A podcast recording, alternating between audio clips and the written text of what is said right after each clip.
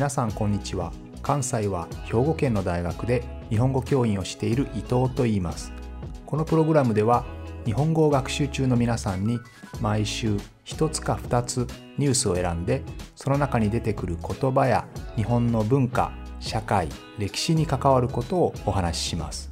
自然なスピードででもほんの少しだけ表現や文法を簡単にして話しますので皆さんが日本語そして日本を学ぶお役に立てれば嬉しいです。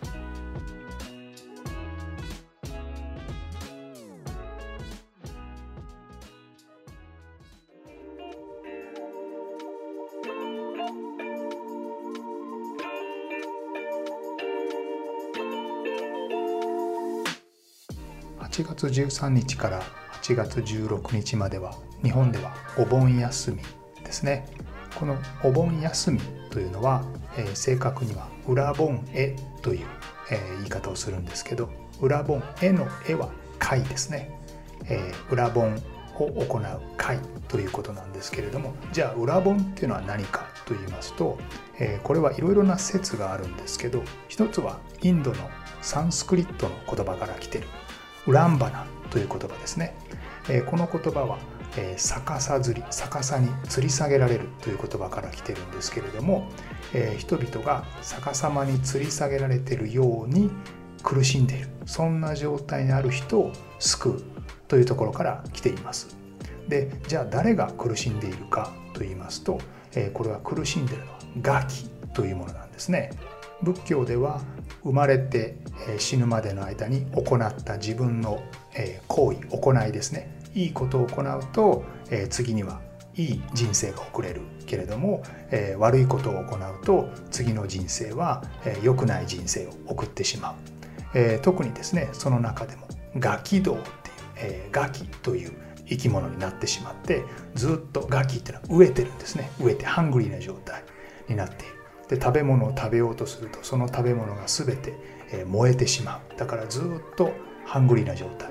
えそういう状態に陥ってしまう、えこれをガキ道という、えガキの世界というですね、えそういう世界に落ちてしまうという、まあ、仏教の考え方なんですけれども、えそこに落ちてしまった、えお母さんを救う、え救おうとした人がいるんですけれどもその人が木蓮というお坊さんでその人はどうやったら自分の母親を救えるかということを、えブッダですね、まあ、仏教の神様の人ですけど、えー、ブッダに聞くとですね、えー、修行をしているお坊さんたちに、えー、7月15日にですね、えー、お食事を食事をあげなさいと。でそうすると、えー、修行を終えたお坊さんたちが、えー、その食べ物を食べてそしてお母さんのために祈ってくれたんですね。でそうするとお母さんが助かったということですね。でそのお祭りが日本に伝わってまあ地獄、えー、地獄ではないんですが、えー、ガキ道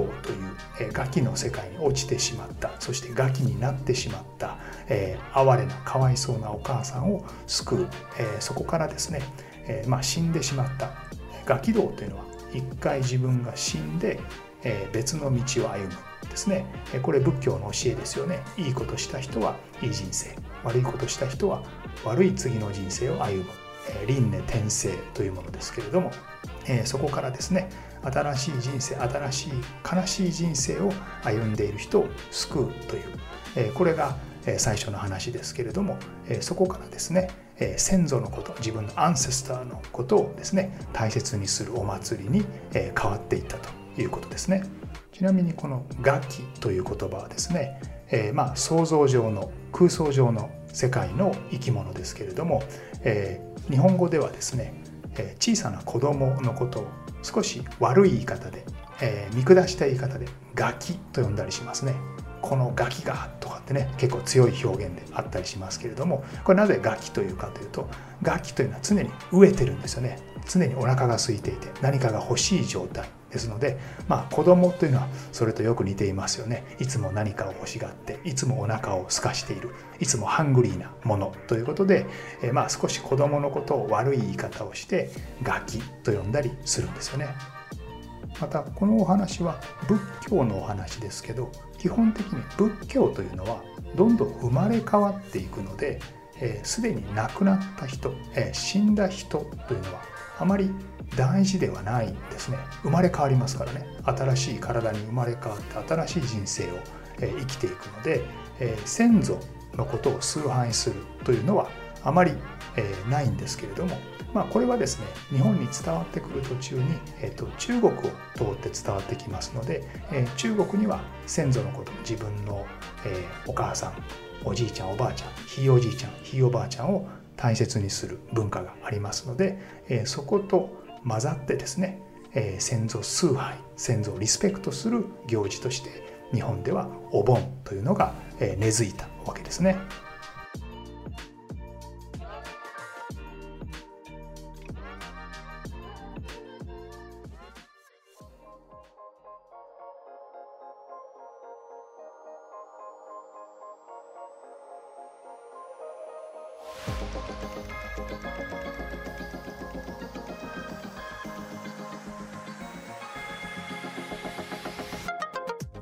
でお盆というのはだいたい8月の13から16ですね。ちょっと地域によって違うんですけれども基本的には8月の真ん中頃に行われるんですけれども、えー、実はですねこれもともと7月の15日、えー、旧暦古いカレンダーですね、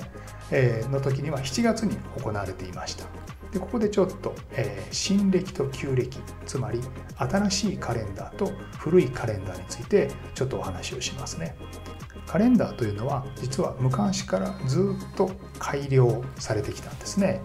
もともとはですね太陰暦といって、えー、月の満ち欠けですね、まあ、お月様が大きくなって小さくなってね、えー、その月の満ち欠けに合わせて作っていたんですけれどもこの月に合わせた月の動きに合わせた、えー、太陰暦というのはですね1年の長さが、えー、太陽の1年の長さ。太陽は地球の周りを1年間で1周しますよね。それよりも実は11日ぐらい短いんですね。そうすると毎年毎年少しずつ少しずつ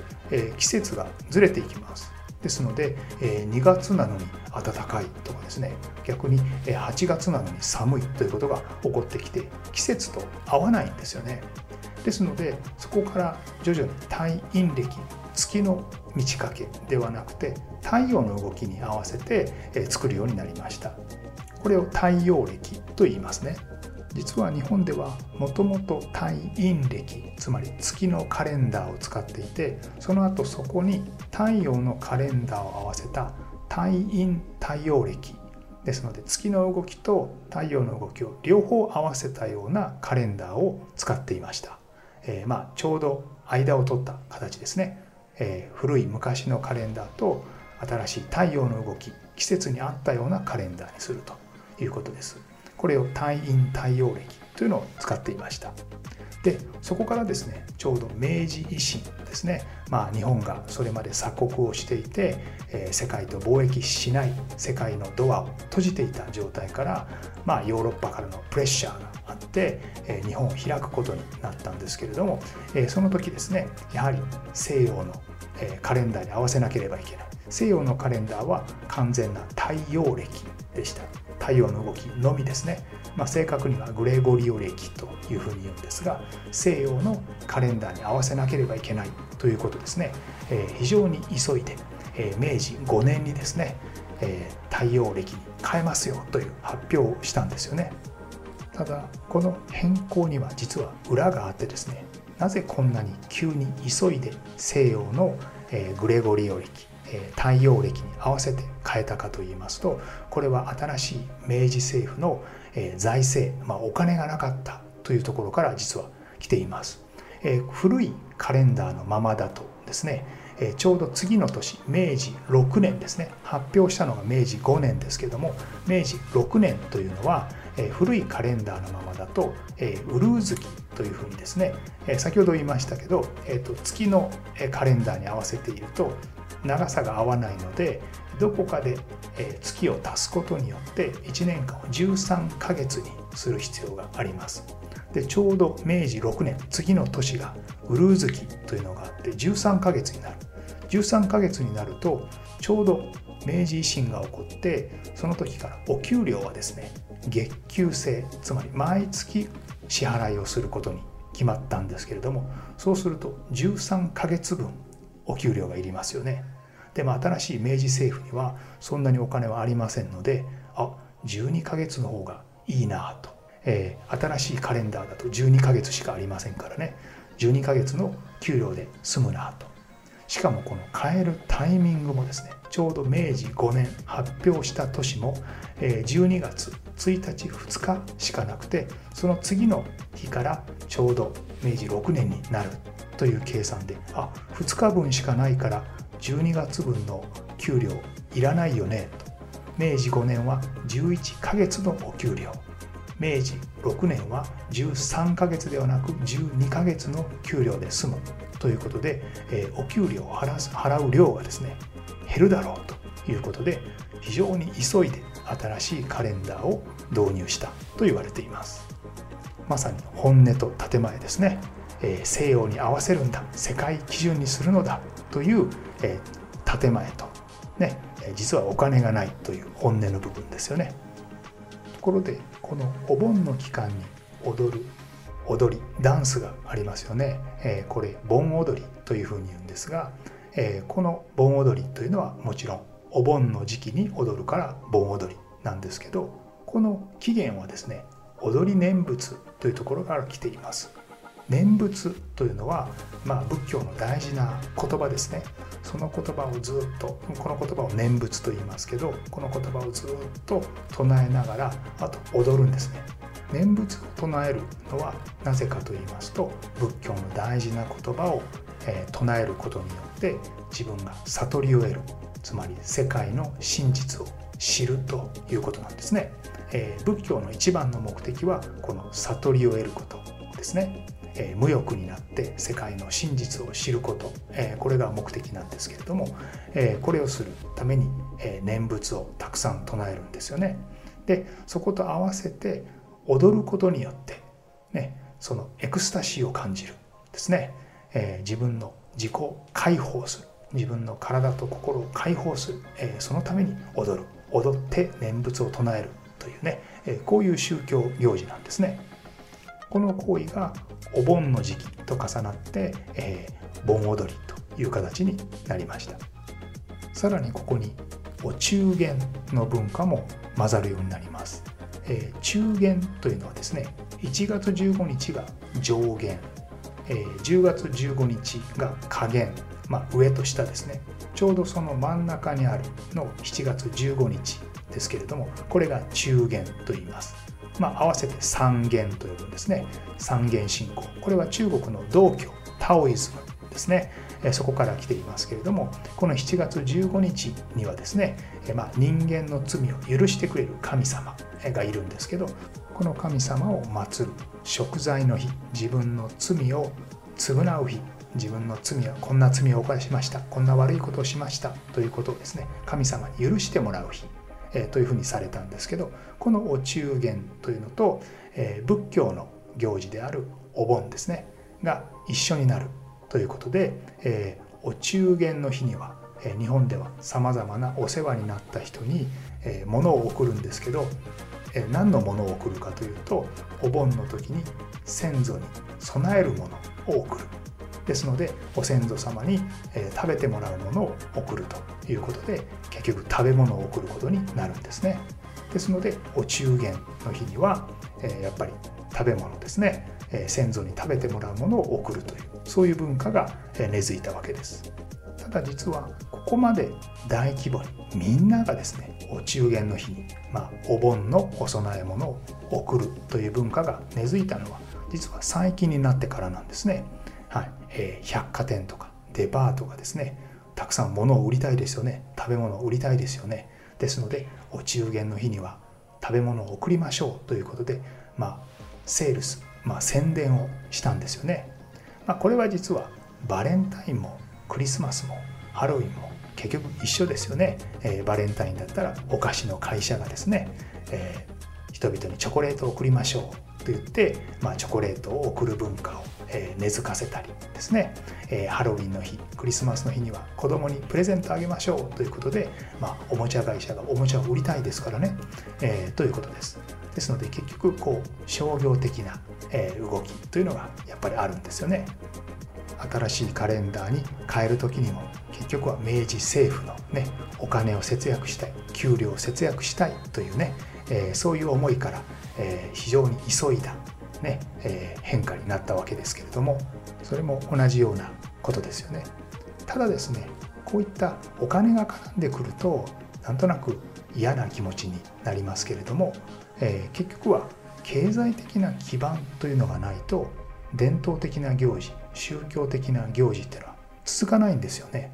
ですのでどんなに大事な行事でもイベントでもお金がないと続かないので実はこういうマネタイズというか、えー、お金をしっかりと、えー、確保するというのは非常に大事ですね。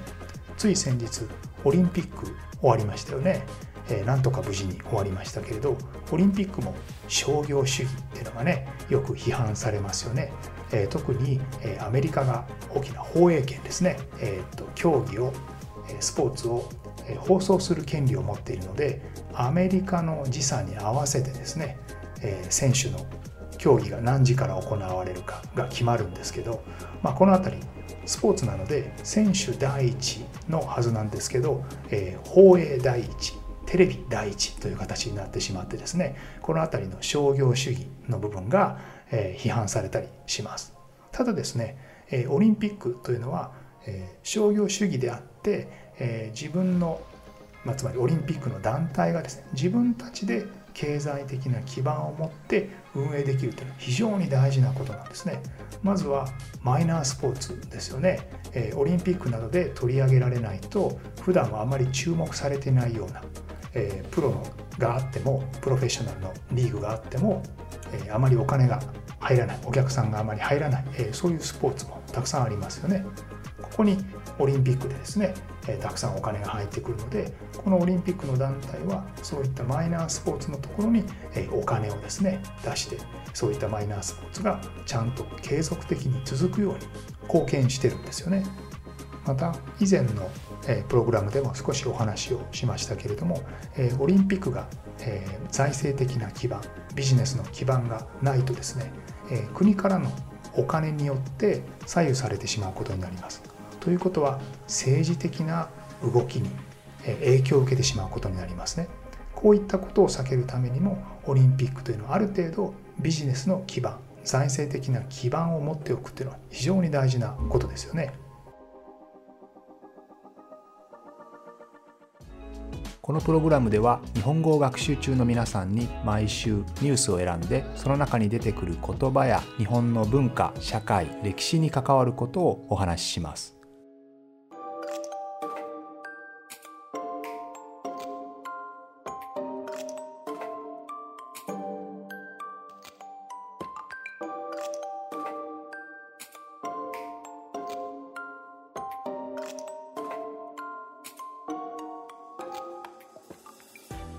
さて今日は、え、お盆とか、え、新暦旧暦、まあ、カレンダーの話ですね、え、こういったお話をしてきました、えこういった新しいことをするあるいは伝統的なイベントを、え継続させる続かせるためには、えお金のバックグラウンドがないと難しいですよという話をしてきました。でこれは実は全てのことに言えることであって例えばボランティアであったりあるいは貧しい人とか弱者を、え救う時ですね。えー、こういったものに人間の善意だけボランタリーな自主的な精神だけではなかなか続かないですよね。やはりそこにはいかにそういったことをビジネス化するかというのが大変大事になってきますね。まあ一番分かりやすいのは例えば寄付をするとそこには税金の控除ですね。そこに税金がかからないようになるとかですね。どうしても貧しい人を救う弱者を救うあるいは環境を救う。動物を救う、まあ、こういった良いことをする時にそこにビジネスを持ち込むと、まあ、批判が集まったりするんですけれどもやはり個人的にはですねビジネス化しないとどんなにいいことも継続サステナブルではないと思いますのでその辺りは我々は考え方を少し変えないといけないですね。ということで、えー、今日はお盆の話でした。また来週も聞いてくれると嬉しいです。